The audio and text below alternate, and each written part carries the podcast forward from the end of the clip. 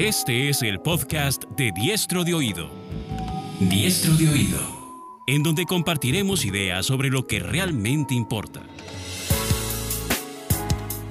Si quieres mejorar tu vida profesional y personal, debes aprender qué y a quién escuchar. ¿Qué y a quién escuchar? Solo así te convertirás en diestro de oído. diestro de oído. Y ahora con ustedes, Luis Chávez Cabello. Hace casi cinco meses circulaba bastante un artículo que contaba que un ingeniero de Google llegó a creer que una inteligencia artificial podría haber cobrado vida.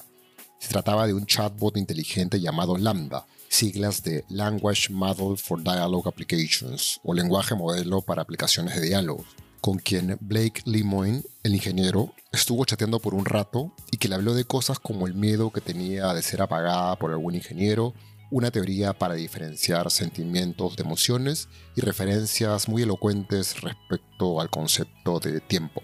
Personalmente no sigo tan de cerca todos los avances tecnológicos ni de la inteligencia artificial, al menos no hace varios meses, pero recientemente sí estuve informándome de hallazgos y reflexiones relacionadas con los riesgos que pueden implicar inteligencias artificiales desarrolladas sin control.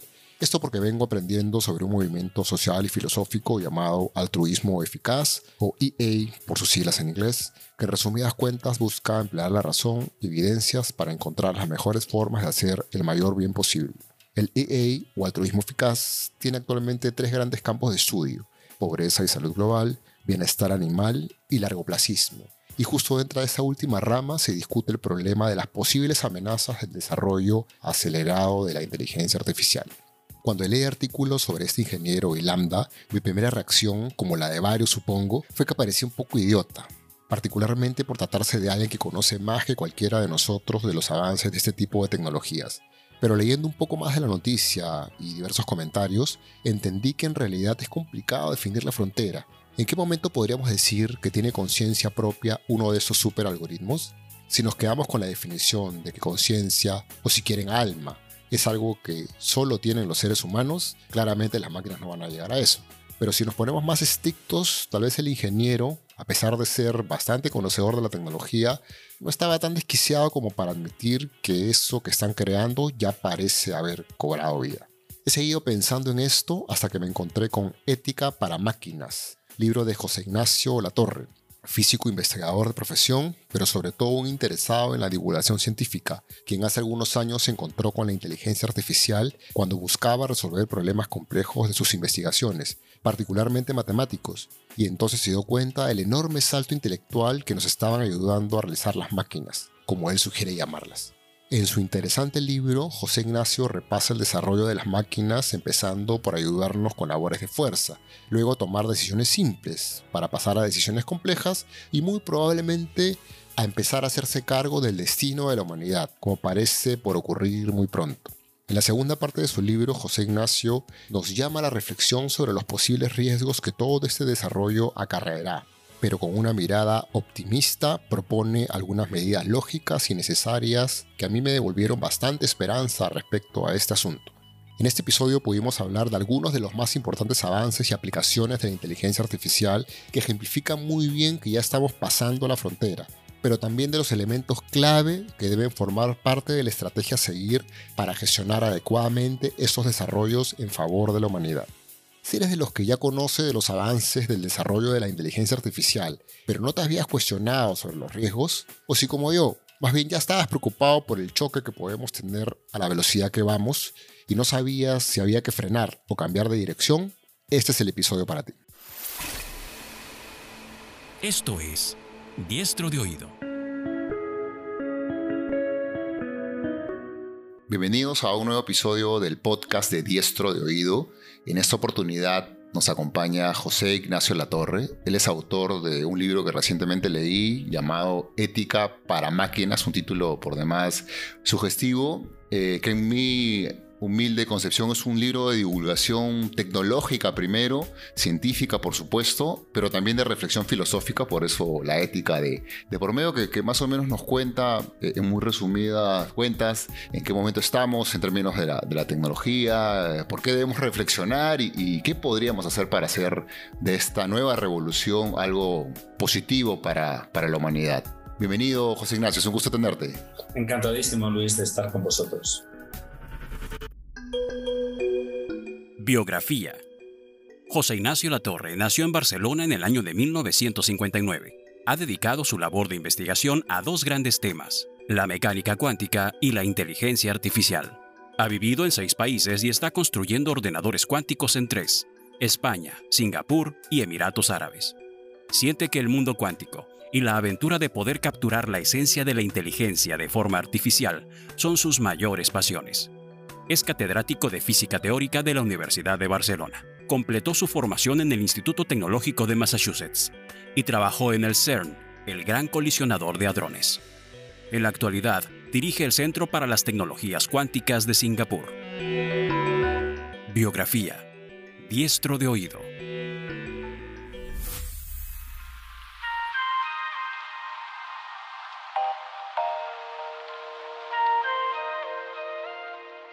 Eh, me gustaría eh, empezar conociendo un poquitito más de ti. En una parte del libro es una, una sumilla de tu biografía y por ahí puedo entender que, bueno, eres, sé, que, sé que eres un físico investigador.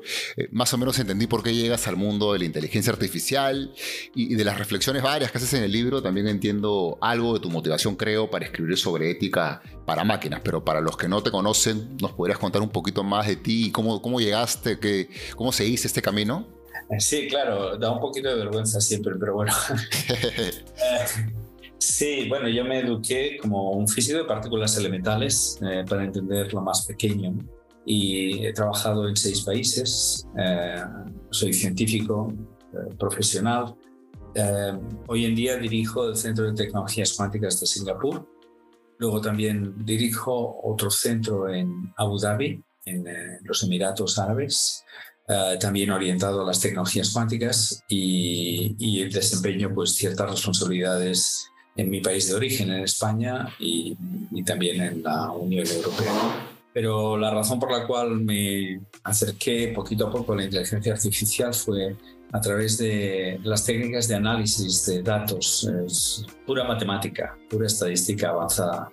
Y bueno, uno se va acostumbrando y va logrando cada vez uh, algoritmos más y más potentes y de repente uno empieza a reflexionar con qué va a suceder, ¿no?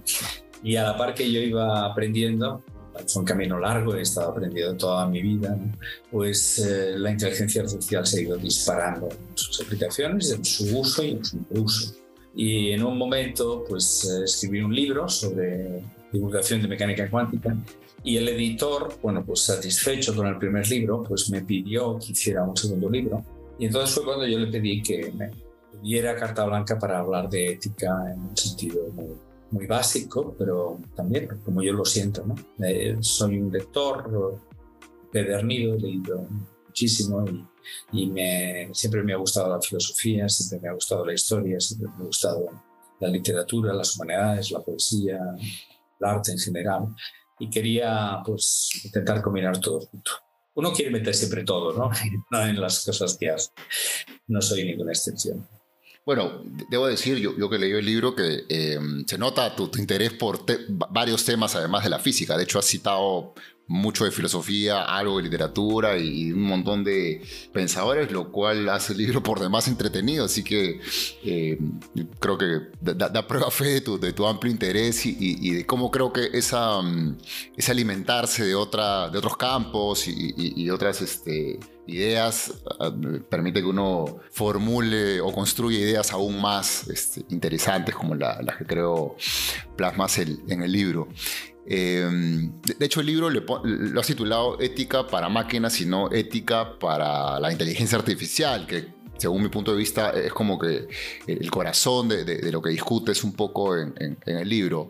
Eh, un poco para entrar en el contexto eh, de tu libro, puedes definir un poquito a, qué le llamas máquina y, en todo caso, qué sería la inteligencia artificial. Claro, eh, tienes toda razón, ¿no? O sea, el futuro está en manos de algoritmos de algoritmos, ¿no? de mecanismos, engranajes. ¿no? Eh, lo que pasa que el libro, tal como lo orienté, la primera parte es una historia de las máquinas. Uno lo que termina comprendiendo es que estamos donde estamos porque venimos de analizar máquinas, ¿no? de crear máquinas más potentes cada vez. Primero creamos las máquinas que nos superan en fuerza, dijimos pues los motores, los coches que van más rápidos, los barcos que surcan los mares, todo, todo lo que un ascensor, ¿no? Y al final eh, se produce un fenómeno que es que nos debilitamos físicamente, ya no hacemos tanto ejercicio, nos volvemos comodones y hasta nos toca pagar para ir al gimnasio. el segundo paso, eh, hemos hecho máquinas que computan. ¿eh? En los ordenadores es el grandísimo ejemplo, el abaco, empezando por muchas máquinas antiguas, ¿no? Y hemos avanzado hasta el punto pues, de y todos los cálculos que requiere pues, llevar a una empresa están hechos por ordenadores, no hay ningún señor ahí con un lápiz haciendo sumas. ¿no? Y de nuevo, pues ahora, eh, oye, 1001 dividido por 13, ¿cuánto da? pues ya verás que te, que te lleva un rato descubrirlo, ¿no? Claro. Eh, nos hemos debilitado pues, en el cálculo, nos hemos debilitado en, en el procesamiento de datos. Y de ahí viene que el tercer paso es crear algoritmos, eh, se puede entender como que estamos creando máquinas que deciden, máquinas que tienen fuerza, máquinas que calculan, pero ahora máquinas que deciden. Hay algoritmos que toman decisiones. Y en ese sentido, pues me gustaba la idea, ¿no? Una evolución de las máquinas. Estamos sencillamente haciendo máquinas más y más sofisticadas. ¿eh? Los humanos somos una máquina, esa es la, idea. Y, y, también porque me gusta, ¿no? Porque hay un libro muy bello de filosofía de un filósofo español que se llama Ética para Amador y Ética para Máquinas me parecía como una referencia. Tú eres también un poco filósofo, ¿verdad, Luis? Eh, bueno, yo, soy ingeniero de profesión también, pero me, gusta la filosofía. Creo que eh, no, solo por el placer de, intelectual que genera el, desarrollar pensamientos y aprender nuevas ideas, sino porque creo que termina siendo muy útil en muchos campos, como por ejemplo eh, en este la evolución de la, de la, inteligencia artificial. ¿no? Si no pensamos no solamente en los beneficios, sino cómo nos aseguramos que esta nueva revolución que probablemente venga o si no está ya en curso, eh, sea positiva para la humanidad, se nos va a ir de las manos probablemente. Creo, creo que ese era, el, era el momento, como creo que tú lo planteas muy bien en el libro, de sentarnos un ratito a pensar qué es lo que queremos que viene, ¿no? Y eh, en ese sentido a mí me parece imprescindible la filosofía, ¿no? Absolutamente. Yo quiero ser más vasto eh, en, en, este sentido. Creo que necesitamos la filosofía, pero necesitamos todo. Necesitamos el derecho, necesitamos la ingeniería, alguna, necesitamos a los sociólogos, a los psicólogos. El derecho en concreto, porque como decía, decía un amigo, eh, la inteligencia artificial de hoy en día no necesita leyes, necesita derecho necesita derecho con, mayúscula, ¿no? con la letra D mayúscula, es decir, los grandes principios que luego van a derivar en, leyes. Y eso es lo que no hemos construido todavía, no hemos construido el marco sobre el cual se apoyarán las leyes, por lo cual es el momento también del derecho que sin duda también hablas un poco del derecho en el libro, hablas de psicología también, coincido contigo de la manera en la cual has expuesto las ideas que hay, que pensar desde todos los, los, ámbitos, ¿no? Has definido, hace un ratito has explicado por qué eh, utilizar el término máquina, creo que muy, muy, muy claro, muy interesante. Lo más común, y de hecho sí coincidimos, creo en que el libro habla mucho de esto, de, específicamente de inteligencia artificial, que para la mayoría de personas comunes, eh, me incluyo creo, eh, no, es fácil definirla. Sabemos que es algo superior, algo mucho más evolucionado, tiene que ver con tecnología, pero concebirla no es necesariamente tan fácil. Eh, ¿Nos puedes ayudar con tu definición de inteligencia artificial? Sí, hay una definición técnica que podría ilustrar a la gente que conoce pues, un poquito la parte matemática y es que tiene que ver con aprendizaje eh, supervisado, no supervisado, de, a partir de, ejemplos o en algún caso sin ejemplos. Y esas son técnicas puramente estadísticas, pero avanzadas. No, no es una estadística de contar y decir cuántos han dicho una cosa, cuántos han dicho otra. Es decir, son la parte matemática que da soporte a la inteligencia artificial y que era necesario desarrollarla. Eso pasó durante la segunda mitad del siglo XX y durante la primera parte de este siglo XXI pues ha culminado en verdaderamente eh, algoritmos notables, como todos los que tienen que ver con el lenguaje natural y cómo se reconocen los textos y demás. En un sentido más amplio, para mí me gusta entender la inteligencia artificial para la gente que tal vez no tiene eh, en mente las palabras esas de, redes neuronales, de máquinas de Boltzmann, toda, toda la técnica matemática que utilizamos, pues eh, como una serie de algoritmos que en lugar de realizar tareas, dijéramos, eh, complicadas de cálculo, pero sencillas en el fondo, pasan a hacer estos algoritmos tareas nada sencillas, nada obvias, nada triviales, tales como decidir.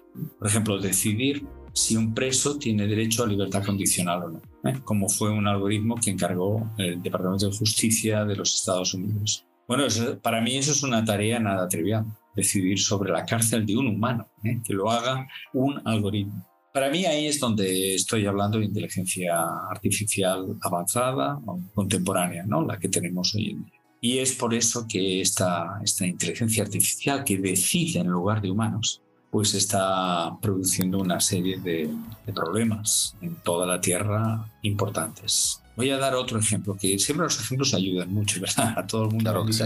Uno es pues toda la historia que ahora lleva el nombre de deepfake, ¿no? De todo lo que es utilizar las técnicas de inteligencia artificial para, por ejemplo, tomar un vídeo de una cierta persona, tomar su voz y ahora crear un discurso totalmente falso que puede ir en contra de las propias ideas que defendió esa persona, pero que le, le oyes a él, le oyes como si fuera su voz y moviendo los labios y moviéndose. Lo cual, para mucha gente que no tenga conocimiento de que eso se puede hacer, cree que ese extracto es real. Y el deepfake se ha usado pues, eh, desde propaganda en, toda la industria de marketing a a levantamientos políticos. ¿eh? En, algunos países se han hecho circular deepfakes uh, con gente fallecida pues, que llama a las armas contra el gobierno. Con lo cual estamos en, frente a situaciones que jamás habíamos imaginado. Estamos enfrentando a un problema ético, que es la ausencia de, de regulación absoluta para desarrollar uh, soluciones y herramientas eh, en inteligencia artificial avanzada que pueden no ser beneficiosas para nuestra sociedad.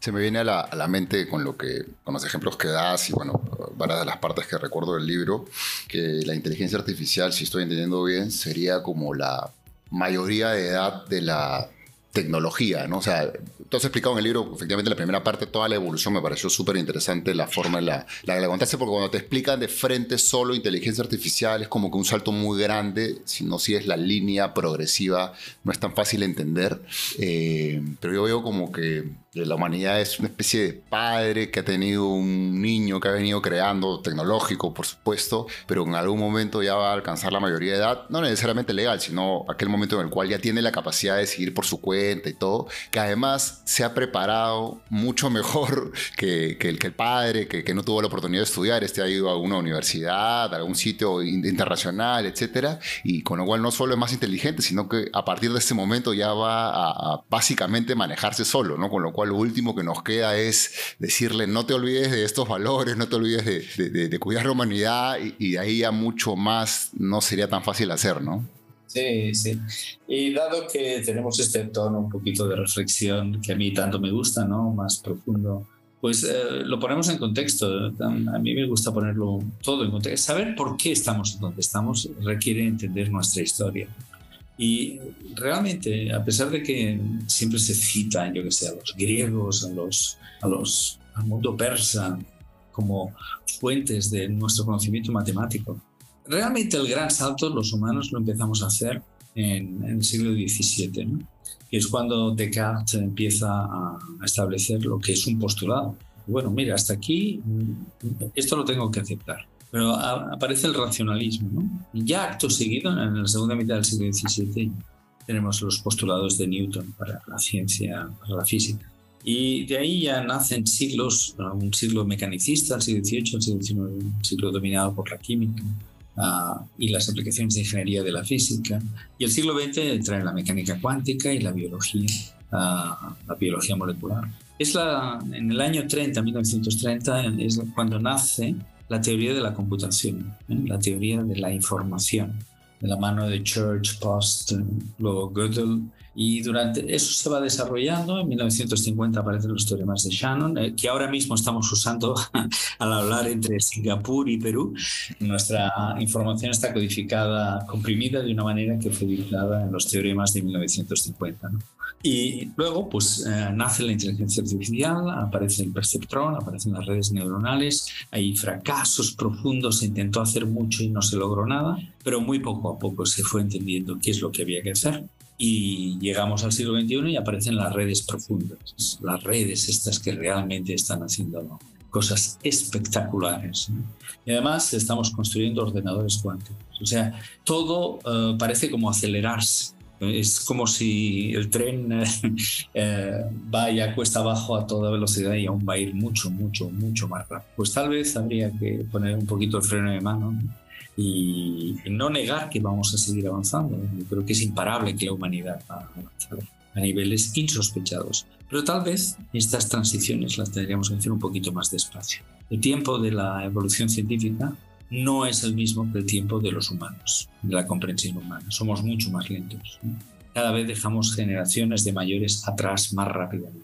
Y eso pues es, es un poquito triste, diría Pero bueno, yo voy a ser positivo. Nos esperan cosas absolutamente impresionantes. Me gustaría vivir para verlas, ya te y tal vez sí, tal vez sí, con, todo lo que viene, tal vez sí y tengas, tengas o, alguno de los que esté escuchando tenga la oportunidad de estar un poquito más, más adelante. Eh, en toda esta evolución de, la tecnología, la inteligencia eh, que, has explicado en el libro, no, no, no, no la repasaríamos toda porque no, nos quedaría corto el tiempo, eh, pero, pero hay una mm, una parte que es casi, casi la, que, actual, em, que tiene que ver con las redes neuronales artificiales, eh, que creo que no es algo que la mayoría de gente entienda.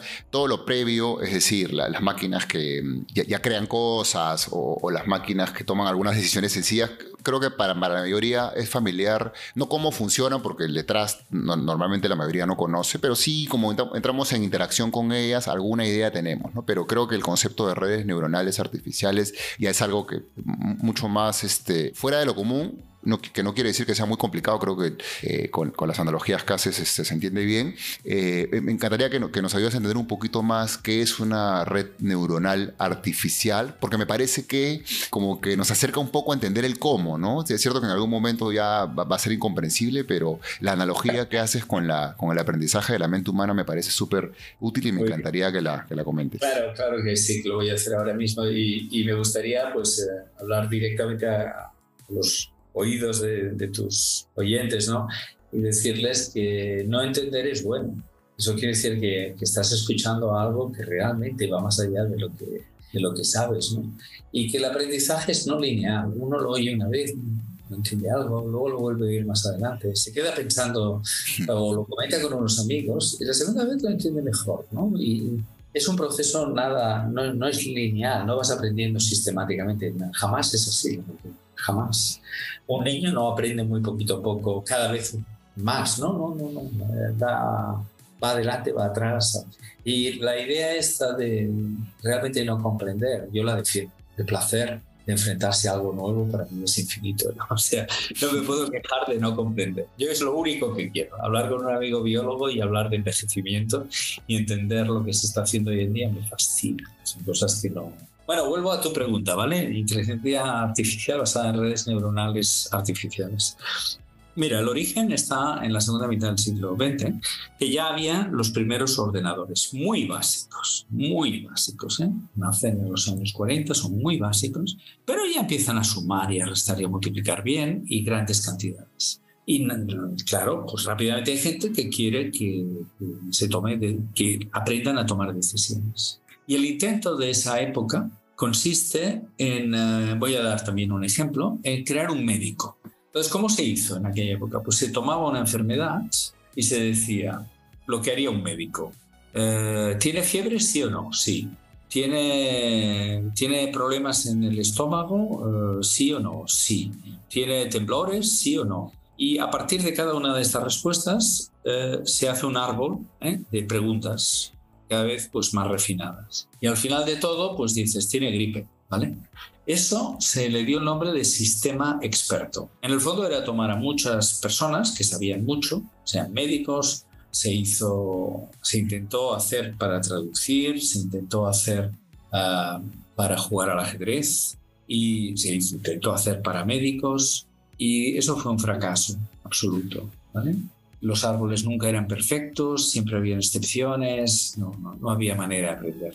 Y surgió una segunda escuela que en lugar de simular la lógica humana, ¿eh? o cómo juega al ajedrez un humano, tomó una actitud radicalmente diferente. Miró a cómo es nuestro cerebro y ven que hay neuronas. ¿Y qué hacen las neuronas? Pues se van pasando pulsos eléctricos. De hecho, entra en las dendritas de una neurona, se suman todas y si supera un cierto voltaje se dispara el axón y llega a otras dendritas que conectan con otras neuronas. Entonces, en el fondo, un cerebro es una red de neuronas. Y en el fondo, los pulsos se pueden imaginar como si fueran ceros y unos. Entonces, claro, nace la idea que en el fondo un ordenador es un procesador de ceros y unos. Y un grupo de personas empiezan a intentar simularlo. O sea, no quieren saber cómo juega el ajedrez un humano. Quieren hacer una red neuronal artificial que se parece a la de nuestro cerebro. Y ahora intentan enseñar a esta red. Y ahí es donde la cosa se pone ya cruda. ¿Cómo se enseña una red neuronal? Y realmente el gran salto es en el año 1985, donde se crea un algoritmo que se llama por aprendizaje por propagación hacia atrás, que lo que hace es ir modificando las neuronas recursión. Eso es también técnico, pero sin ese salto no habríamos avanzado. Y a partir del año 85 empieza a haber una, una eclosión de, de aplicaciones de inteligencia artificial hasta el extremo, yo que sé, el agua de Barcelona, que es mi ciudad natal, no se decide la potabilización por ningún humano, lo hace una red neuronal. Y ah, en el siglo XXI, el último salto es hacer redes neuronales que tienen miles de capas de neuronas. En vez de tener pocas, de tener 10 capas de neuronas, las redes neuronales profundas tienen miles de capas y hemos descubierto que lo que van haciendo en ese procesamiento es una idea de procesamiento simbólico. Por ejemplo, para una foto, las primeras capas entienden las esquinas, los ángulos, las rectas. La segunda los ponen junto y las segundas capas y dicen, pues podría ser un ojo, podría ser un diente. Y las siguientes capas dicen dos ojos, una nariz y unos bigotes y pequeñito es un gato, ¿no? Y las últimas dicen es un gato encima de una mesa. O sea que hemos aprendido que las redes neuronales profundas, la simulación de nuestro cerebro, es la mejor técnica para avanzar en la inteligencia artificial. No, no, sé si se ha entendido mucho, pero bueno, eso es lo que ha pasado en los últimos 50 años clarísimo y esa palabra que eh, última usado, simulación, creo que ayuda más a dar algunos pasos para, para entender, ¿no? Estamos a, partir de, la comprensión de, a la que hemos llegado, porque creo que no es absoluta, del cerebro humano, estamos replicando ese modelo en, términos tecnológicos y, está dando enormes resultados como los que comentas, ¿no? Ahorita se me viene a la cabeza, además los ejemplos que diste hace rato de en qué punto estamos de la inteligencia artificial, recuerdo haber probado, no probado, visto hace no mucho un algoritmo, recuerdo el nombre, que básicamente escribía ensayos a nivel universitario, ¿no? Le daban dos o tres temas y este algoritmo podía escribir un ensayo y, lo hacían competir con los ensayos de otros este, estudiantes del mismo nivel. Todavía no era eh, el más brillante, pero mejor que el promedio sin duda. Y cuando uno ve el ensayo, la verdad es que casi imposible darse cuenta que, lo ha hecho una inteligencia algo artificial, ¿no? Es espectacular. Sí, sí, Luis, te puedo contar una pequeña anécdota. Me invitaron a un congreso de gente de periodismo en castellano para hablar de inteligencia artificial sobre el idioma castellano lo que se llama lenguaje natural. Y eh, había, tuvimos varias sesiones, pero en una de las sesiones, otro participante eh, nos, nos puso a prueba. nos pasó una noticia de fútbol donde una de las versiones de la noticia, que era un partido del Real Madrid Atlético de Madrid, eh, la había escrito un humano y otra la había escrito una inteligencia artificial. Y había que votar cuál había sido. Y como te puedes imaginar, no hubo consenso. o sea que allá los humanos no sabíamos distinguir cuál de las dos había sido. Yo sí que lo acerté, ¿eh? Y ¿sabes cómo lo acerté? Porque era demasiado correcto en la ah, gramática. Y yo ya le dije al chico, digo, mira, tú tomas este texto, le pones una falta de ortografía y entonces ya todo el mundo se cree que el humano es el de la falta de ortografía, ¿no? Pero era buenísimo, ¿eh? ¿eh? La inteligencia artificial decía algo así como en una noche mágica el Athletic ha arrasado con el Madrid. Una, una frase así, ¿no? Era la primera. y yo dices, wow, esto ha sido bien entrenado, ¿no? Ha sido entrenado con un corpus de noticias de fútbol y claro, por eso tiene ese, ese toque de, del lenguaje que estamos acostumbrados a hablar de fútbol. Pero bueno, en el lenguaje hay muchísimas historias divertidas, muchísimas. Por ejemplo, la inteligencia que has mencionado se llama OpenAI, tiene muchísimas aplicaciones y, y, una de las cosas que ellos mismos hicieron al principio era preguntarle a la inteligencia artificial quién era ella, ¿no? y entonces escribió un ensayo explicándote lo que es una inteligencia artificial.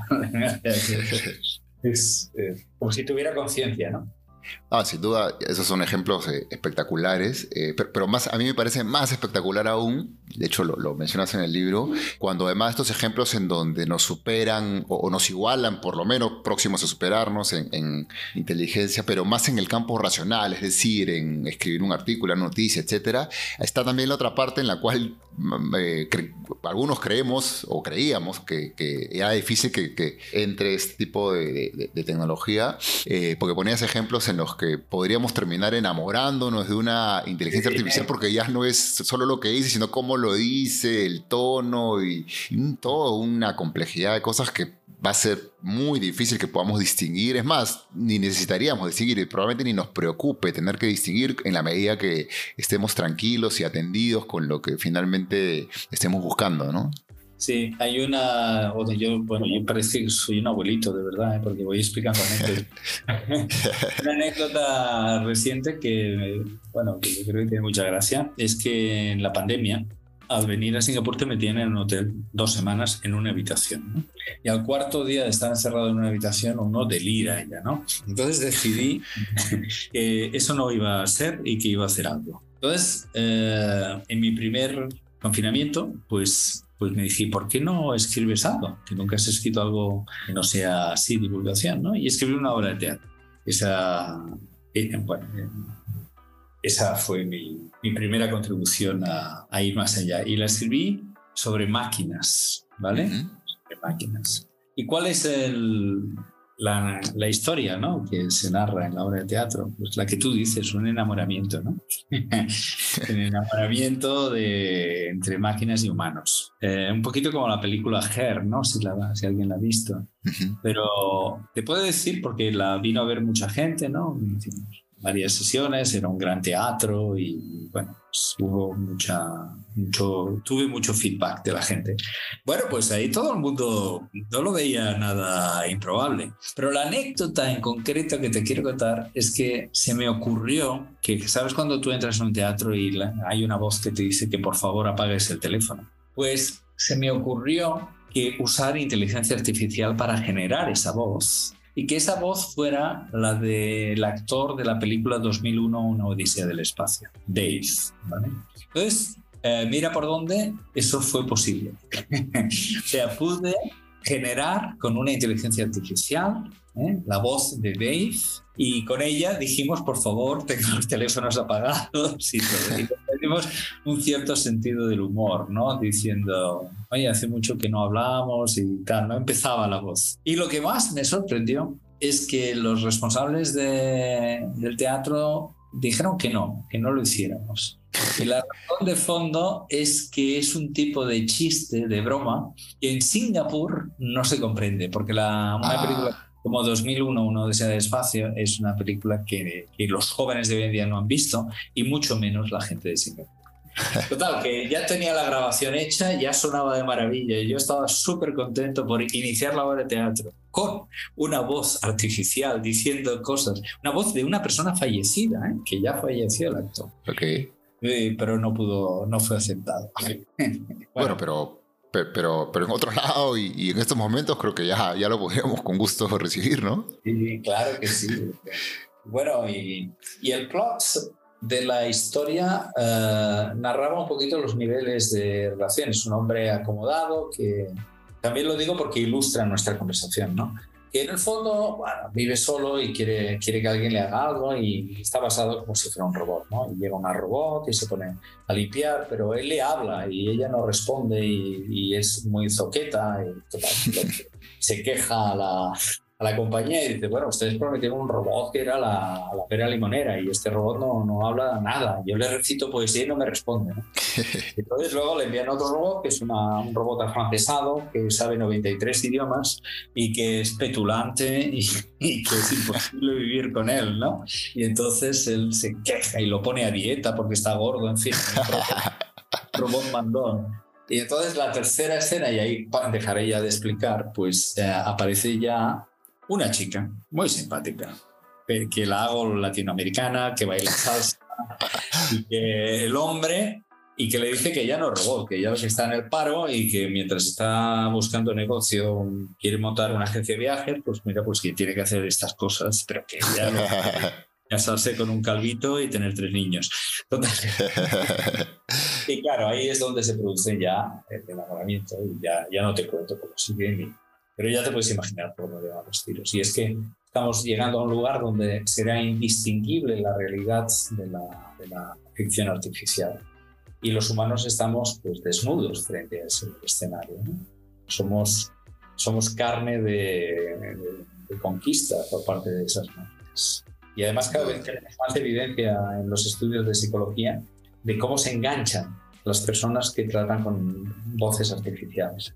Hubo un primer intento en, en, el año 60 y pico en MIT, en Estados Unidos, y se paró por la dependencia que creían en los humanos. ¿eh? La, querían hablar con esa inteligencia. Y ahora, pues la gente que habla con Siri, ni te cuento lo que Siri llega a saber de la vida de cada persona. Entonces, no sé si, si, si, la gente es consciente de que, de que Siri está programado ya para no responder a muchas preguntas voluntariamente porque hay adolescentes que les preguntan si han de dejar al novio o a la novia, si tienen que tomar cierta carrera. Oye, Siri, ¿tú qué harías? ¿Tú, te, tú harías ingeniería o tal? ¿O, dejarías a, a, Luis y te irías y, y, entonces, eh, bueno, llegó un instante que hicieron estudios a fondo y Siri se opone a responder.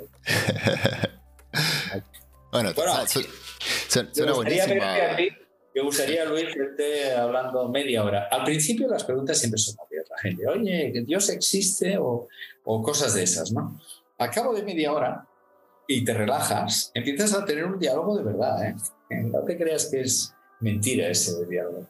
El otro día un amigo mío le dije, oye, se me ocurrió preguntarle si me podía enseñar a jugar al ajedrez. Dice, y está muy bien. y, sigue enseñándome a jugar a TV. Y, dice, pues claro que puedo, ¿no? Y, oye, vamos con las primeras aperturas.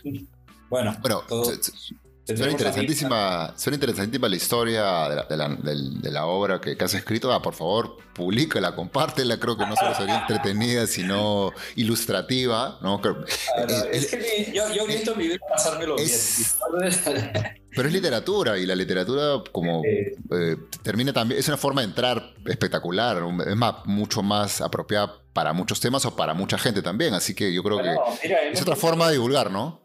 Sí, hemos usado la obra de teatro, está en inglés, ¿no? Hemos usado la obra de teatro en campo eh, este verano, fue justo antes del verano, ¿no? Entonces, la, varias personas de las audiencias nos vinieron para ver si podían hacer eh, estas estancias de verano de adolescentes, ¿no? Que están a punto de entrar a la universidad.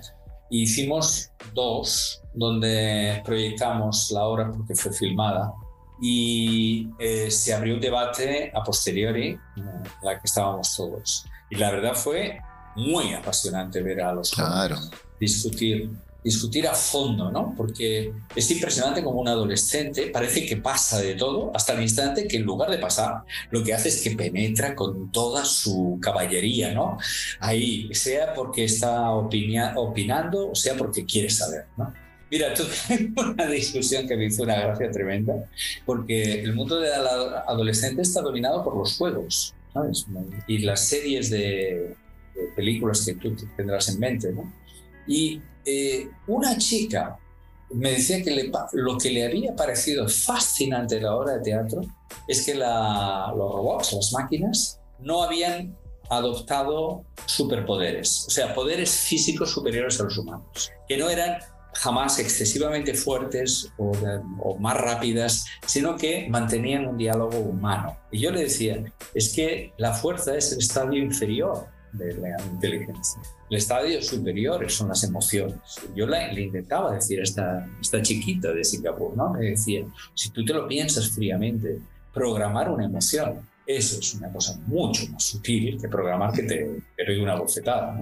Y ella estaba en estado de shock. Pero ¿por qué no pueden ser súper fuertes? Y yo decía, porque los distanciaría de nosotros. Porque tú lo que quieres es compañía.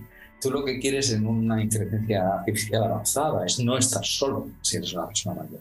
Bueno, en fin, ya ves que el debate ahí ético también es muy interesante. Pero creo que la ventaja de contarlo así con, una obra de teatro, literatura, es que permite abstraerse, ¿no? Cuando uno vive esto, es decir, te ponen el robot al costado, interactúas, no es lo mismo que cuando lo ves por encima, alguien te cuenta la historia y ves los pros, los contras, hasta dónde llegar, hasta dónde no. claro, es Luis, otra, consígueme, consígueme, un grupo de teatro en Perú y yo, vamos, trabajo con ellos y la montamos allá. Ya verás. Fue lleno todos los días que O sea que la primera vez funcionó bien. No, sin duda, me parece que vale la pena totalmente contar de esa forma todo esto que se nos viene. Y yo no sé, pero si me lo ves, pero yo tengo un cierto sentido de humor, tengo un cierto, una cierta ironía, entonces se traduce en las obras, ¿no? Pero bueno. Bueno, sin, duda, eh, ya, estamos en un momento con los ejemplos y, incluso la, ficción que, cuentas, eh, en el que lo, que va a poder hacer la inteligencia artificial ya, es espectacular. Es más, muy, pronto, mucho más fuera de nuestra comprensión inmediata. De hecho, los seres humanos en general sabemos que interpretamos el mundo, se sabe que interpretamos el mundo a partir de modelos, ¿no? Y los modelos básicamente son concepciones mm, parcialmente limitadas, no, necesariamente incorporan todas las variables de la realidad, no son fórmulas perfectas, pero nos sirven, con eso nos hemos podido vivir, hemos podido construir todo, ¿no? Pero eh, siendo conscientes de que eh, estamos relativamente limitados, ¿cómo así podríamos programar adecuadamente una máquina si probablemente no, no conocemos todas las variables de la realidad y las pocas que las conocemos no las sabemos combinar bien? O sea, que, a mí lo que me preocupa es ¿qué, le vamos a poder decir a la máquina que después le sirva, ¿no? Sí, yo te diría, eh, me gustaría responder en dos partes. La primera es que, no sé si es afortunado o desafortunadamente, pero somos capaces ya de programar máquinas que crean modelos internos para su decisión que los humanos no comprendemos, ¿de acuerdo? Pues es decir, podemos programar una red neuronal que al final hace algo y no tenemos ni idea cómo, cómo lo razona, ¿no? Por ejemplo, el ajedrez. Tú sabes que ha habido una revolución en el mundo del ajedrez tremenda con AlphaGo, que literalmente arrasó con todas las máquinas con todos los programas que jugaban como los humanos, que habían sido entrenados con la lógica del ajedrez humano. Resulta que AlphaGo se hace entregas impresionantes, es voraz por el espacio, en fin, si te gusta el ajedrez, ver las primeras partidas de AlphaGo eran absolutamente alucinantes. Y ha cambiado la forma en que juegan los jugadores hoy en día. Es decir, que ha habido un, retorno hacia los humanos que han aprendido que había otra forma, que habían unas normas que se seguían y no eran en absoluto obvias. ¿no? Y ese juego de salirse de los esquemas de pensamiento humanos para luego devolvernos una visión diferente me parece muy, muy, muy, interesante. Y la segunda parte que quería decir es que es cierto que los humanos nos movemos, lo dices muy bien, en una serie de modelos que son finitos, ¿no? Y, pero tenemos una cosa, somos capaces de, aprender, ¿no? y somos capaces de aprender de niños, no de mayores. Por eso pues, la gente mayor reacia los cambios y se ancla en su pasado, ¿no? se apalanca en lo que sabe. Requiere un cambio de generación, pues que llegue a otra forma de pensar. Pero eso va pasando constantemente. Eso es imparable, siempre pasa. Luego los humanos del futuro se adaptarán a los nuevos paradigmas que haya en ese instante. Yo doy el ejemplo ah, de la relación con el teléfono. Bueno, la gente mayor, primero, que no lo puede ver bien. Segundo, que no entiende las redes sociales. Luego, que no entienden por qué prefiere estar en un teléfono que no hablar en el café con tu amigo. ¿Cómo? ¿A quién se le ocurre eso, no? Y no van a cambiar y van a seguir disfrutando de fuera al dominó eh, y bien que hace. Para un adolescente, pensar que ha de pasar la tarde en un bar con humo y jugando al dominó, pues se muere. Pensando que tiene amigos en toda la tierra y que está último que ha salido y demás. Y bueno, pues cada uno tiene referencias, referentes diferentes, esquemas del mundo diferentes, lógica diferente, y convivimos, ¿no? convivimos todos. Entonces, lo único que quiere decir es que el ser humano es adaptativo, se adapta a lo que caiga. Si es en el Polo Norte, se hace esquimal, y si es en, el centro de África, pues esquimal. Y, donde sea, será lo que toque. Y si es en China, pues se hace China, que es muy difícil también. O sea que lo que sea. Sí, sí, sí, sí, comprensible cómo así mm, podríamos, digamos, este, mm, encaminar un poco todo, eso sin necesidad de conocer todos los detalles y, cómo funciona todo, que, sería muy complicado, ¿no? De, hecho, en la, mm, una de las cosas que propones es, si bien es cierto, no vamos a entender todo lo, que hagan las inteligencias artificiales, algo que sí deberíamos hacer es supervisar muy de cerca, ¿no? Evidentemente para cuidar las consecuencias, ¿no? Pero por ahí de nuevo me viene la pregunta, ¿qué, qué vamos a poder supervisar? O sea, ¿qué, ¿qué, tendríamos que ver, que estar viendo para decir, oh, esto, esto está generando resultados, está, está siendo positivo o, no? Lo digo porque también eh, esas inteligencias artificiales podrían estar procesando cosas que nosotros no vemos o no entendemos, con lo cual superficialmente parece que todo va bien, pero en el fondo se está eh, construyendo algo que finalmente no va a ser eh, eh, útil. Ya no digo para la humanidad siquiera, sino para el universo, ¿no? Para no hacernos dueños nosotros o, o setear que todo tenga que ver con nosotros solamente, ¿no? Sí, bueno, la supervisión es, la gran, el gran punto del debate. Eh, mira, aquí sí que puedo dar información nueva porque desde que escribí el libro, pues me contactó España, el gobierno, y me nombraron miembro del Comité Ético Asesor en Inteligencia Artificial del gobierno y entonces participé en todas las discusiones para crear legislación europea. Entonces se creó un borrador a nivel europeo que da una serie de recomendaciones, porque las leyes son de los países, por lo tanto no tiene potestad ah, de alterar ciertas leyes en Europa. Pero esencialmente eh, la gran idea ¿eh?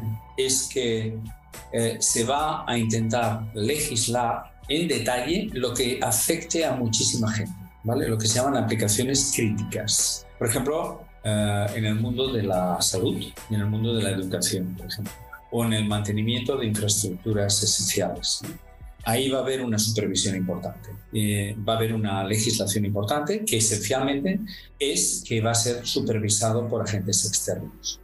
O sea que puede haber alguien que lo programe, pero puede haber un cuerpo perteneciente al Estado que supervise esa programación. A cambio, se va a dejar las aplicaciones comerciales muy libres para no frenar el desarrollo de la economía comparado con Estados Unidos o con China. Eso es lo que se está haciendo. Es decir, se va a crear una legislación a dos velocidades de la inteligencia artificial. La crítica debe avanzar lentamente, la que dijéramos tiene implicación comercial rápida, se le va a dejar avanzar más rápido. Tiene bastante sentido. Una solución correcta. En Estados Unidos la legislación es mínima, es autorregulación de empresas como Google y Amazon y ven, lo cual da lugar a descalabros tremendos. Y en China no existe ninguna idea de legislar ética. Ahí se hace cualquier barbaridad, cualquier Entonces Europa, la vieja Europa, pues es la que intenta mantener valores, dijéramos, asociados a, la tradición democrática centenaria. Es una situación difícil, porque claro, la ventaja económica está en el que no legisla. En fin, mundo complicado. No, pero interesante balance, ¿no? Yo también, la otra pregunta que te iba a hacer es, ok, si supervisamos mucho, ¿cómo avanzamos? Pero creo que esa combinación de la parte comercial sí, eh, la, la, voz de los economistas fue crítica, ¿eh? fue, fue la que decidió esta separación. A mí me decían, ¿no? Eh, yo recuerdo cuando estaba que yo defendía, ¿no? Que hubiera un avance lento. Lo hago en mi libro y lo, defendía en los comités. Me acuerdo que me decían, pero dame un ejemplo, ¿no? otros miembros. Y yo dije, bueno, mira, los, todos estamos en Internet, ¿no? Los diques de Ámsterdam no están en Internet, no están conectados a Internet. ¿Por qué? Porque un ataque de un hacker que abra las compuertas inunda Ámsterdam y mata a millones de personas. Claro. Entonces, los diques de Ámsterdam no están en Internet. El hecho de que uno pueda hacer algo no significa que, que lo deba permitir. Se puede hacer un coche que va a 250 por hora, pero cerca de un colegio el límite de velocidad es 30 por hora. Y por lo tanto eso es legislar, es decir, estamos creando máquinas que nos superan ampliamente en todos los sentidos, pues hemos de limitar su uso en las situaciones correctas. Yo no veo ningún problema, ¿no? creo que es lo, absolutamente lo correcto. Mira, a nivel mucho más básico, sin inteligencia artificial, algoritmos muy sencillos que nos toman el pelo sistemáticamente, están en muchísimas webs comerciales, donde analizan tu comportamiento y el precio que recibes está condicionado a lo que tú haces. Tú te crees que tienes un precio universal, ¿no es verdad? Tienes un amigo que lo hace en otra ciudad y tiene otro precio para comprar la misma cosa. ¿Por qué? Porque ha sido analizado a fondo. Es lícito, por ejemplo, que la gente mayor que no tiene capacidad de entender bien cómo va Internet, sistemáticamente sean un poquito estafados cada vez que Eso es injusto. ¿Por qué se tolera? Eso no está bien. Sí, de acuerdo, uno podría pensar en alguna injusticia ahí, pero también es un ámbito menos crítico, evidentemente, ¿no? Que, mejor que pase ahí que pase en estas otras aplicaciones eh, como la bueno, yo tengo, la educación, ¿no? Correcto. Oye, no legislamos, imagínate, inteligencia artificial libre quiere decir que puedes ser dogmática, puedes sesgar, puedes eh, educar en inteligencia artificial que te eduque a tu hijo porque tu hijo es el más listo y tú quieres que tenga la mejor preparación, pero tú tienes un sesgo político tremendo, ¿no? Tú eres supremacista. Pues, por resulta que la inteligencia artificial se utiliza para infundir ideas supremacistas en ti. Eso no puede ser. No puede ser. Entonces eh, hay que ir con mucho cuidado.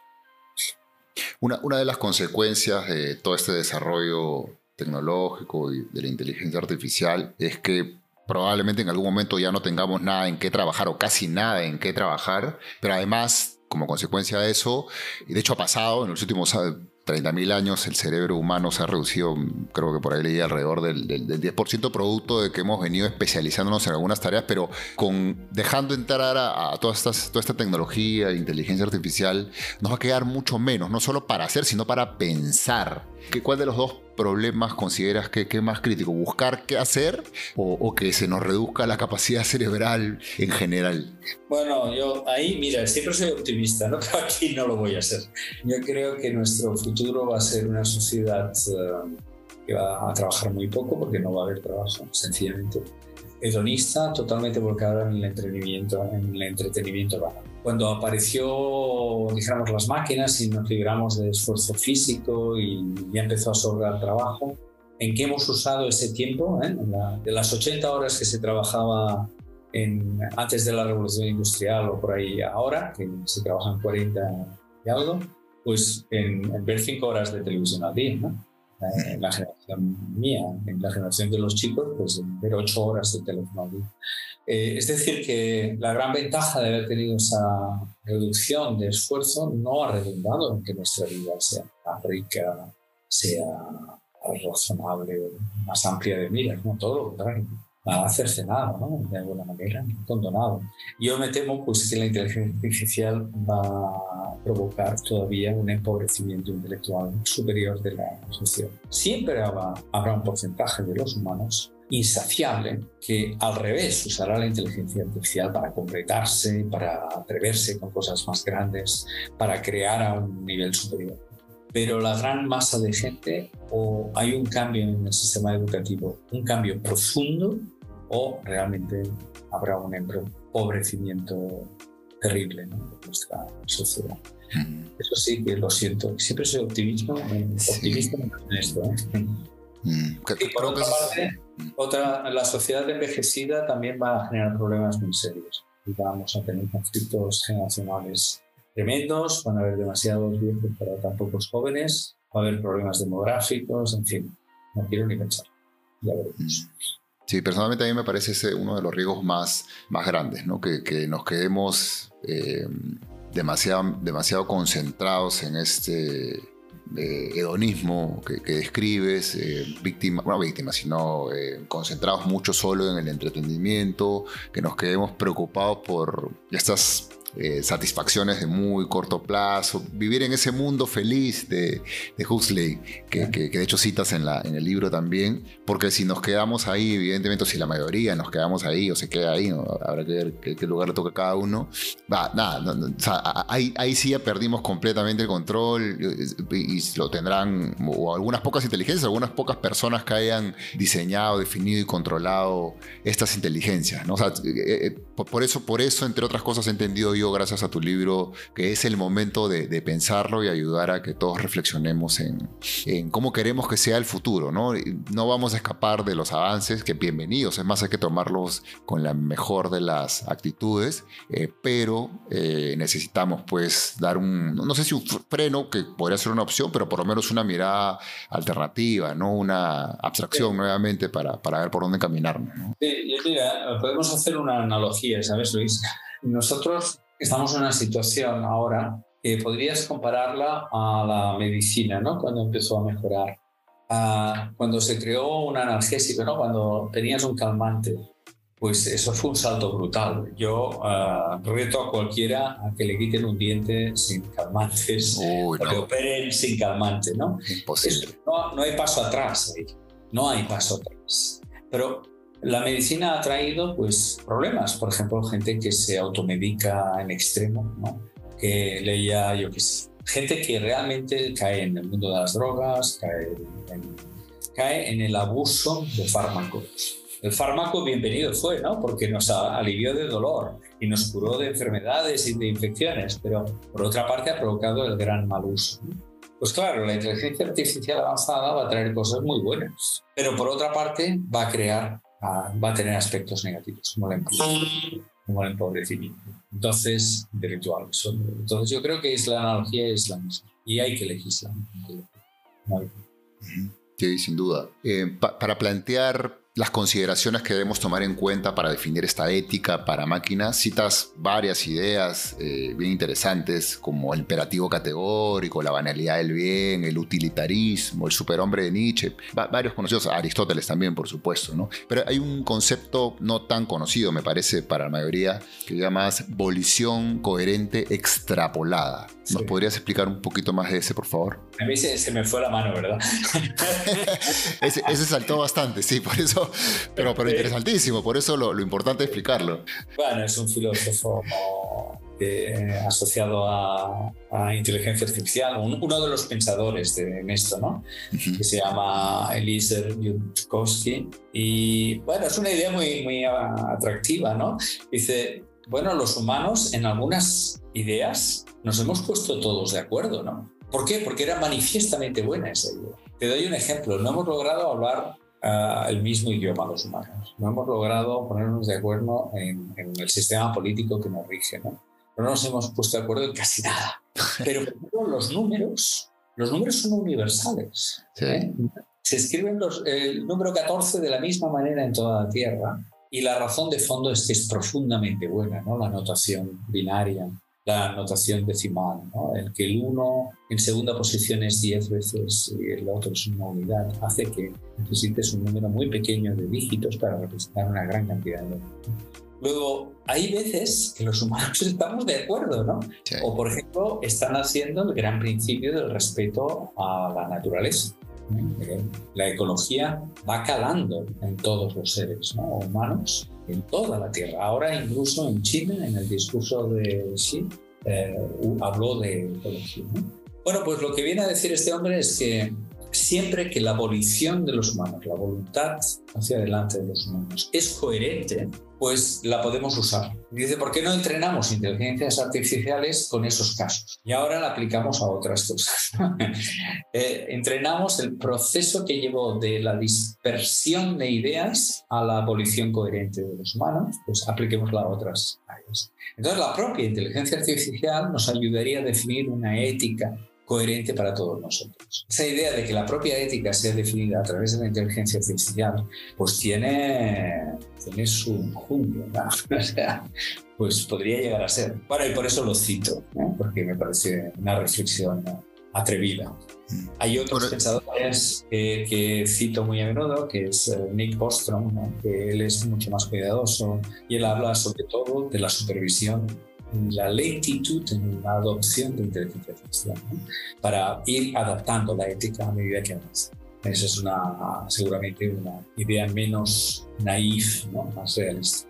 A ti te gustó, ¿eh? Lo de la... Sí, me, gustó porque me parece una de, de las más promisorios, uno de los beneficios más este, promisorios, ¿no? Eh, coincido plenamente que una de las cosas, a pesar de que claramente la, la más gran, probablemente la, la, habilidad más importante de los seres humanos es cooperar y por eso hemos podido construir todo lo que tenemos ahora individualmente era imposible gracias al lenguaje eh, evidentemente, eh, hay una, una, zona gris de, aspectos en los que no nos hemos puesto de acuerdo. Hay otra en la que sí, ha puesto claramente los principios eh, de cara a la naturaleza, las matemáticas, etcétera, que son aspectos en los que sí nos hemos puesto de acuerdo, ¿no? Pero hay, un gran grupo en los que no, por eso existen, creo, países con políticas diferentes, economías diferentes, culturas diferentes, etcétera. No es que no tengamos que poner todo de acuerdo, pero hay temas críticos en los que si no nos ponemos de acuerdo va a ser muy complicado resolver y después de tantos años no lo hemos logrado, si la inteligencia artificial nos ayuda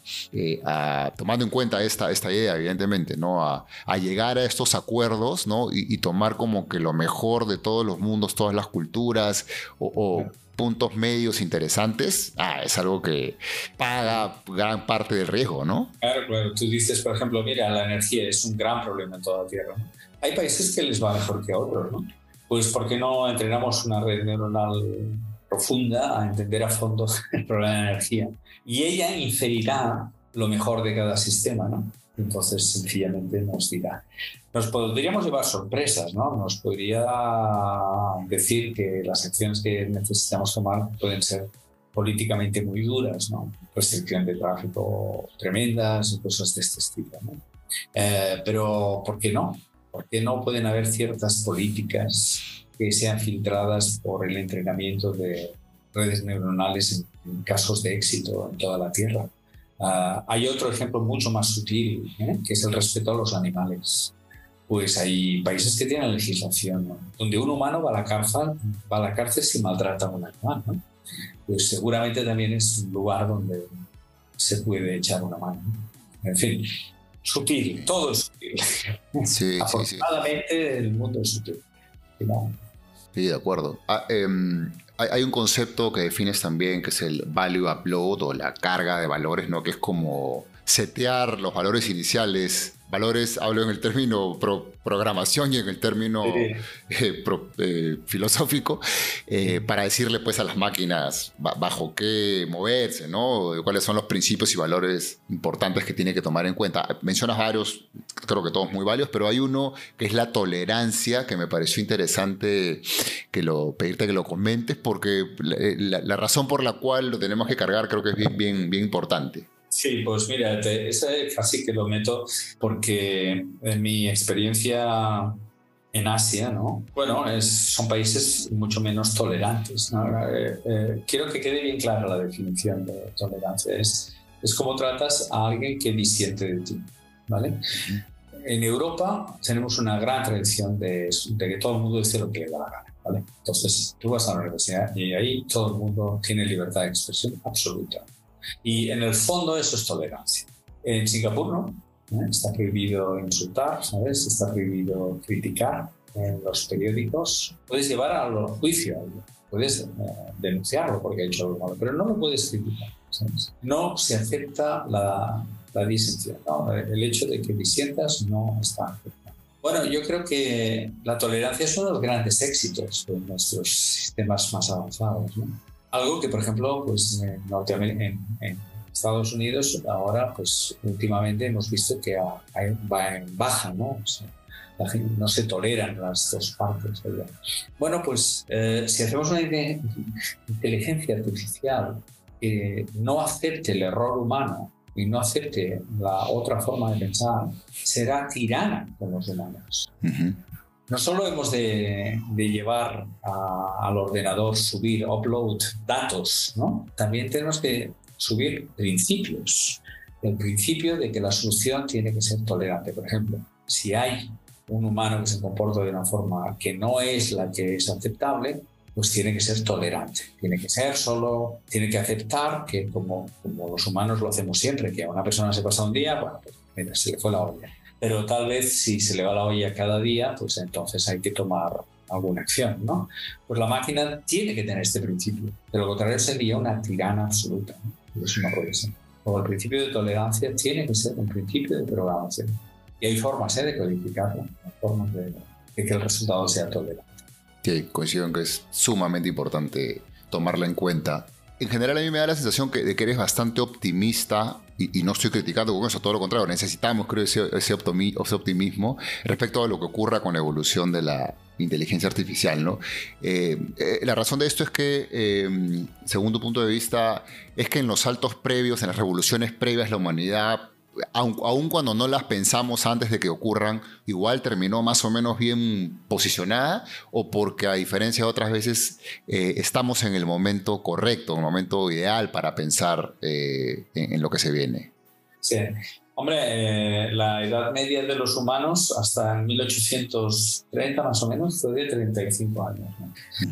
Ahora depende del país, pero están los 80, ¿no?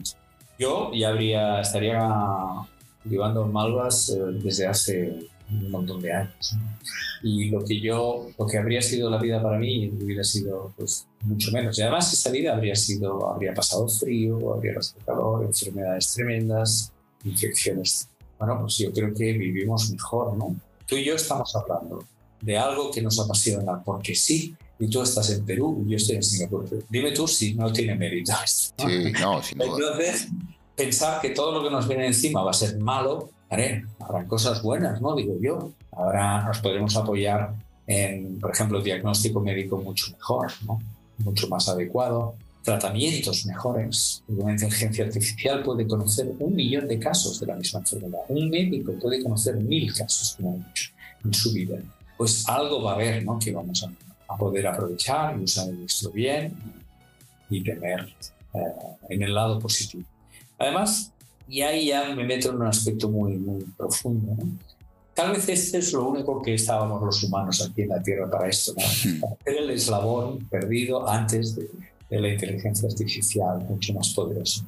De la misma forma que el trilobites o la ameba o quien fuera, ¿eh? fueron formas de vida que ensayaban principios, ¿no? Hasta que finalmente la evolución dio lugar a mamíferos, de los mamíferos los primates y los primates los ¿no? Pues tal vez lo, único que nos toca hacer aquí es, es el paso de la inteligencia.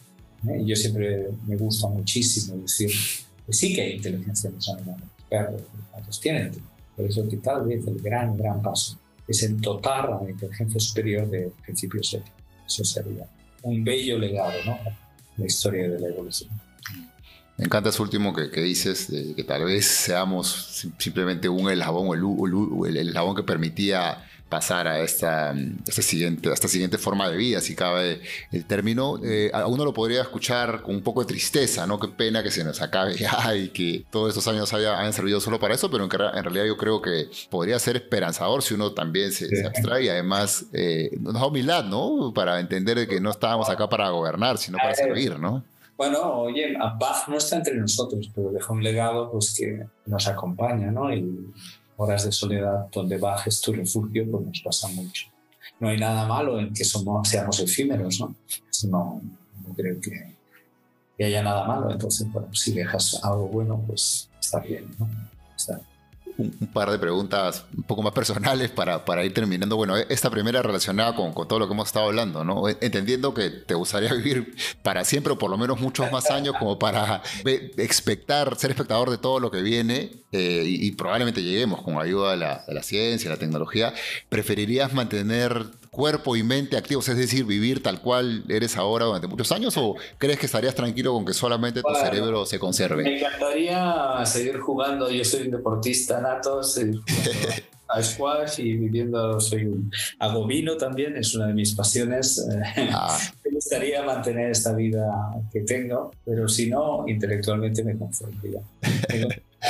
mi vida, eh, afortunadamente, he tenido el privilegio de hacer lo, que mi mente y corazón quisieran, ¿no? que es investigar. Y mi compromiso con la verdad eh, es absoluto. ¿no? O sea, yo, yo persigo la verdad y cada vez que alguien me hace un me va rápido, me pongo nervioso. ¿no? alguien que no quiere ver la sofisticación de un problema. En política me pasa así. Y en ciencia, afortunadamente, pues es un reducto donde todavía podemos buscar esa verdad absoluta. ¿no? A mí no me cabe duda que hay una verdad absoluta. La naturaleza es lo que es y, la vamos comprendiendo poquito a poco. Entonces, me gustaría vivir más para saber muchas de las preguntas. ¿no? Me gustaría entender mucho mejor la mecánica cuántica, me gustaría entender el, origen, eh, el Big Bang, me gustaría entender la gravitación cuántica, me gustaría saber a dónde nos llevará la computación cuántica, me gustaría, cuando me sabe tan mal haber sido parte de todo y no saber dónde va, es como haber empezado muchos libros y que no sabes los finales. ¿no? En ese sentido me gustaría eh, mucho. Me imagino a Einstein ¿no? viendo que la teoría de la relatividad se utiliza en el GPS, ¿no? que todos los taxistas de la Tierra siguen ahí el GPS pues eh, sin Einstein no sería posible. Pues bueno, Einstein no lo vio, ¿no? Y yo no veré las cosas. Pero ah, se me queda en el corazón una pena, ¿no? O ver lo que sé, el gran arte que falta por hacer y que vendrá, sin duda. Sí, sin duda. ¿Cuál, es el libro o libros que dirías que más han influido en tu vida? Ah, esa es una pregunta profunda. ¿eh? Sí. Una pregunta profunda. Bueno, yo tengo un libro ha habido muchos, ¿no? Borges a mí me Ah, mira. Profundo de Borges. Eh, releído a Borges eh, extensamente, ¿no? Y Borges, Borges, es un extraterrestre, me parece, es otra cosa, ¿no? Es, es, una inteligencia artificial. Este, una cadencia, sí. la, desgranando una narración a un nivel intelectual Sí. Es una pequeña droga. Hicimos un grupo de lectores de, Borges en la Facultad de Física. Ah, ah mira, ah, qué interesante. Sí, sí. Pero um, eh, la, no sé, y, desde luego no quiero ser petulante ni nada, ¿no? Pero un libro que me marcó es eh, un libro que se titula El filo de la navaja, que es de Somerset Maugham, uno de los de los eh, autores norteamericanos del principio del siglo XX. ¿no? Y la razón es porque narra de una forma también desde la inteligencia, ¿no? Pues, una narración bellísima, la historia de un hombre que nace destinado pues, a tener una vida acomodada, millonario, y casarse con una mujer bellísima. Y todo está escrito para él. Y él, eh, para sorpresa de todo el mundo, decide tomar la vida en sus manos y hacer una vida diferente. Y ese libro a mí me marcó, ¿no? Es como me ponía delante cuando yo era más joven, ¿no? Que la vida debe por qué estar escrita para mí. Debe ser, debo ser yo quien decide qué quiero hacer, ¿no? Y así lo he hecho toda mi vida. Decidirme. Vengo de una familia muy humilde. No, mm. tenía cama hasta los 11 años propia. Y, y, fue una gran sorpresa para toda mi familia, pues que en lugar de poner una verdulería que quería mi tío, pues puse a estudiar física cuántica y me fui a Estados Unidos. y yo, bueno, en el fondo ese libro pues siempre me acompaña. He regalado ese libro a más de un joven para, meterles la idea en la cabeza. Pero es un, gran libro. Un libro no, libro no. no, no, conocía, tomó nota, sin duda, para, para mirarlo. De... Hay una película en blanco y negro también muy bien. Ah, mira. Hay varias versiones de del libro. Pero bueno, el libro escala profundamente. Y la, y la última pregunta para, para terminar. Eh, si pudieras poner una frase que se viera en todos los medios de comunicación del mundo por 10 segundos, ¿qué, qué diría? Es que es muy fuerte. Y en esto eh, tengo que agradecerte que esto me lo enviaste por mail, esta pregunta, y me dejó impresionado. Digo, yo tengo 10 segundos y qué digo, ¿no? sí, no es fácil. Digo, todo el mundo quiere. Pues, pero yo, quise. Eh, en, la frase la he escrito son dos líneas. Eh, en lugar de buscar el impacto, ¿no? Eh, eh, es una frase íntima, ¿no? Es un poco refleja quién soy, ¿no? Y te la leo y así ya está dicho, ¿no? Por favor. Dice, la verdadera ciencia intenta descubrir humildemente las verdades absolutas de la naturaleza, sin atajos, sin sesgos, sin agenda. En este sentido, la ciencia da sentido a los humanos. Ya está. Mm, no, no quiero más. no, buenísimo. Creo que efectivamente eh, es una buena forma de, resumir qué, buscas, quién eres y nada, encantadísimo de que no, nos lo hayas compartido. Te agradezco muchísimo por la, conversación, José Ignacio. La verdad es que he entendido bastante más de lo que pueden hacer, pueden llegar a ser las máquinas a través de esta evolución progresiva que explicabas antes. Tenía buena idea, pero no, no, no, no podía seguir la línea hasta, hasta que leí el, el, libro. Me voy preocupadísimo por, por pensar en la ética asociada a, las máquinas eh, y por ayudar a que más personas piensen también humildemente eh, a, través de, de, pensadores como, como tú. Pero también me voy optimista, que creo que es importante para sabiendo que sí hay formas de encaminarlo el futuro que se viene gobernado probablemente o dirigido probablemente por, por inteligencia artificial, pero tenemos chance de participar y podemos hacer buenas cosas para que todo funcione muy bien. Pues Luis, eh, yo encantadísimo. Eh, para los que oyen esto, pues que sepan que he estado en Perú varias veces, que es un país que, que he recomendado a todos mis amigos y les digo que uno de los países que vale la pena visitar es Perú en nuestra tierra. Y yo he visitado 65 ya, o sea que no lo digo, no soy, soy una persona con una cierta información, ¿no? Y, nada, encantadísimo de colaborar con vosotros y, bueno, y que tengas este podcast que, que, tan divertido es. No, muchas gracias nuevamente y ojalá podamos seguir algunas de tus nuevas investigaciones, difusiones, sin duda lo haremos. Pues nada, encantado y hasta la próxima. Hasta la próxima, gracias.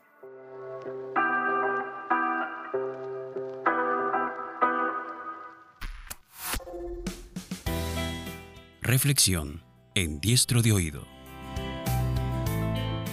No puedo decir que ahora realmente entienda de redes neuronales artificiales, pero sí que luego de leer Ética para Máquinas y haber conversado con José Ignacio Latorre, me he acercado un poco más. Justo por este mayor entendimiento es que estoy más sorprendido que nunca de lo que puede llegar a ser la inteligencia artificial general que a pesar de no entender cómo se mueven todas las piezas, podamos replicar con la tecnología procesos que se llevan a cabo en nuestro complejo cerebro, herramienta que nos ha llevado hasta aquí, pero que al depositar en una máquina puede multiplicar sus capacidades miles de veces, me deslumbra, pero la verdad que a su vez me asusta. José Ignacio comentó de avances adicionales en términos de regulación europea sobre la inteligencia artificial, en donde se ha decidido dejarle carta libre a las aplicaciones comerciales, pero regular los procesos críticos que pongan en riesgo la seguridad de la sociedad o tengan impacto en servicios básicos. Balance que sin duda puede dejar tranquilos a varios. Es cierto que dejando los aspectos comerciales en manos de las grandes corporaciones es muy probable que se cometan algunos abusos o injusticias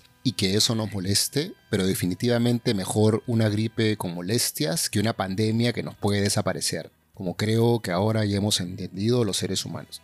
Aún así yo soy un poco menos optimista que José Ignacio, en el sentido de que no creo que los gobiernos sean lo suficientemente fuertes y rápidos para marcar a este tremendo nuevo jugador, particularmente por este lado del mundo, en donde si bien por supuesto tenemos talento, jugamos más lento, si cabe la analogía.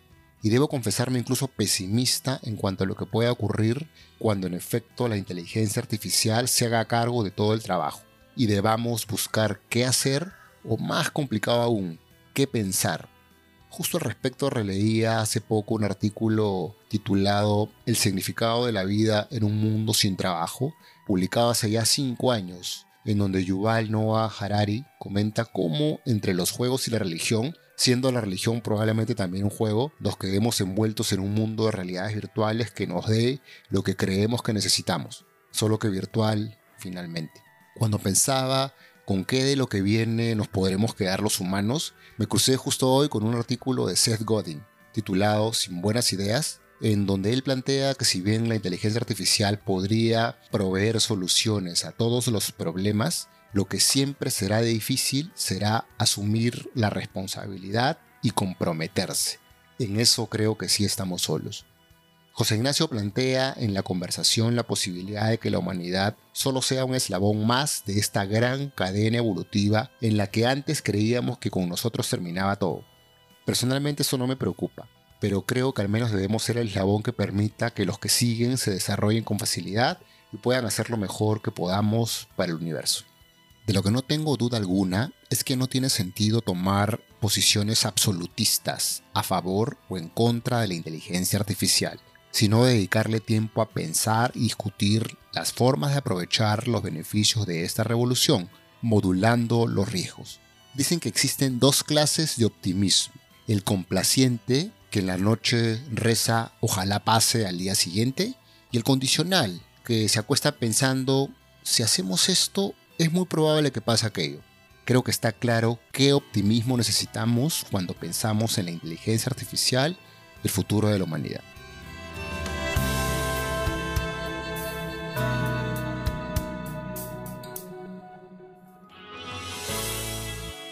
Gracias por escuchar el podcast de Diestro de Oído. Recuerda que puedes suscribirte en Spotify, Apple Podcast, Google Podcast, Spreaker o en tu reproductor de podcast favorito. No olvides visitar diestrodeoído.com para disfrutar de nuestros contenidos en otros formatos y seguirnos en todas las redes sociales. Hasta la próxima.